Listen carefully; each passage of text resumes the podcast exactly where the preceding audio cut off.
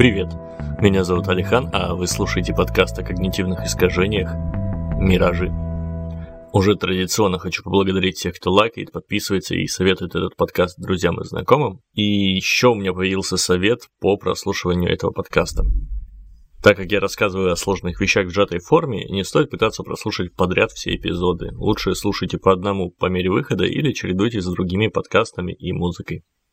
Собственно, к делу. Сегодня мы разбираем эффект большой рыбы в маленьком пруду. Значит, в ближайшие 5-10 минут вы узнаете, почему учиться в престижном месте не всегда лучший вариант, почему самооценку нужно беречь с молоду и что заставляет нас превозносить лидеров и принижать аутсайдеров.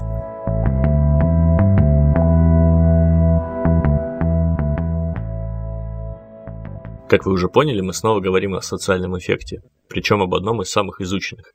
Впервые о нем заговорили лет 40 назад и с тех пор провели целую кучу исследований, экспериментов и как минимум один метаанализ. И я, как обычно, постараюсь избавить вас от фамилий и цифр, просто знайте, что тема проработана и при желании все подробности можно найти в интернете. Начнем с того, что такое самооценка и зачем она, собственно, нужна. Это такое представление о себе, о своих способностях в сравнении с другими людьми.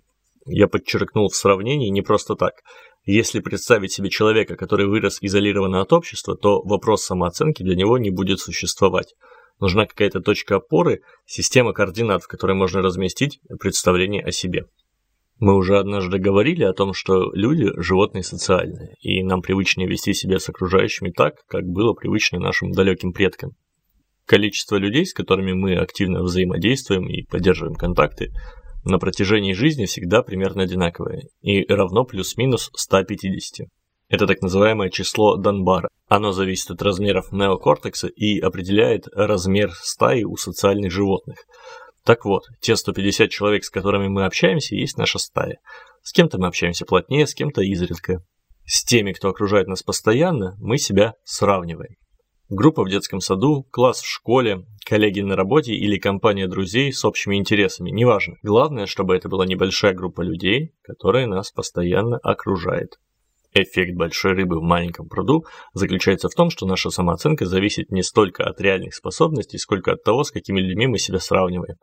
В окружении недалеких, менее способных людей мы кажемся себе большими и важными, а в окружении более талантливых и умных наоборот. Наша самооценка снижается. Сила этого искажения зависит от многих факторов, и мы о них сейчас поговорим, но почти никогда она не сходит на нет. И в основе ее работы лежит эффект контраста, о котором у нас уже был эпизод. Сравнивая себя с менее способными людьми, мы преувеличиваем свои способности. И наоборот, окружающие нас талантливые люди прямо-таки бесят тем, какие они молодцы, заставляют чувствовать себя неудел.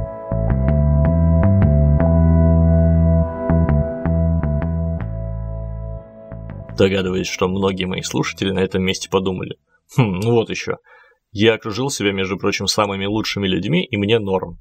Я совершенствуюсь вместе с ними, я расту. И, скорее всего, вы правы. Если вы комфортно чувствуете себя в окружении более способных людей, это говорит о том, что присутствуют дополнительные факторы, влияющие на силу эффекта. Первый из таких факторов – возраст. Наиболее уязвимыми для искажения оказались старшеклассники.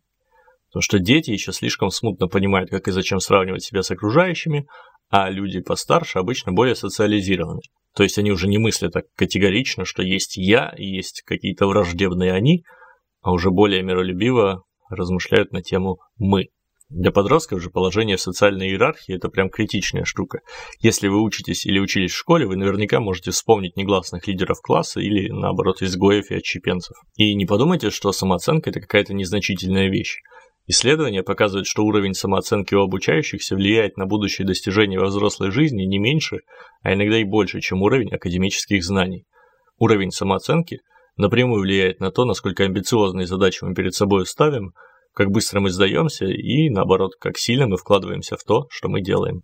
Вот еще несколько факторов, влияющих на то, как сильно проявляется эффект большой рыбы в маленьком пруду.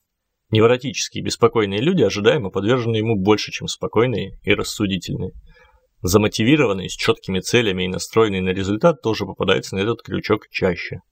Соревновательный характер взаимодействий усиливает эффект. То есть команда продажников, где каждый напрямую конкурирует друг с другом в объеме продаж, подвержена искажению больше, чем команда с общей целью. Ну и, наконец, культурный аспект. Если вы родились и выросли в развитой азиатской стране, вроде Сингапура, Южной Кореи или Японии, то социальная ответственность, а значит и воздействие на вас эффекта, будут выше. Для наглядности приведу пару примеров больших и маленьких прудов. Была такая фраза, описывающая пиратского капитана. Среди пиратов он слыл непревзойденным фехтовальщиком, но среди фехтовальщиков он был всего лишь обычным пиратом. Общество пиратов в данном случае – это маленький пруд, где конкретный капитан мог выделиться своими умениями в фехтовании, стать большой рыбой. Общество же фехтовальщиков – это большой пруд со своими акулами, и в их среде капитан как фехтовальщик слаб. Ну или более жизненный пример. Жил-был Вася и учился на пятерке. Посмотрев на его успехи, родители в каком-нибудь восьмом или девятом классе перевели его в специализированную гимназию к таким же вундеркиндам.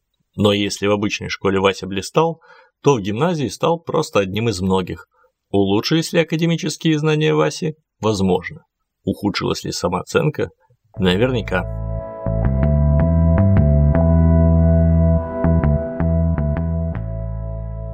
Прикладные советы. Выбирая рабочий коллектив, ориентируйтесь на свой уровень самооценки и самомотивации. Если чувствуете уверенность в своих силах, самое время работать с крутыми командами. Не уверены в себе и тревожны, поработайте какое-то время с новичками, и вы им поможете, и они вам. Выбирая учебное заведение для своих детей, обратите внимание, что им дается легче – академические знания или поддержание уровня самооценки. Ну и вообще подумайте, что вам сейчас пригождается чаще и больше – ваши знания, полученные в школе, или ваша самооценка. Если вы заподозрили, что у вас есть какое-то психосоматическое расстройство, но это когда от внутренних переживаний вылезают какие-нибудь неиллюзорные физические болячки. Попробуйте сменить окружение на менее конкурентное. По последним исследованиям, подавленная самооценка увеличивает вероятность психосоматических расстройств. Это был подкаст о когнитивных искажениях «Миражи» и я, Алихан. Спасибо, что дослушали до конца. Подписывайтесь на подкаст на всех подкаст-платформах и соцсетях. Ставьте лайки, советуйте друзьям и будьте объективными. Всего вам доброго.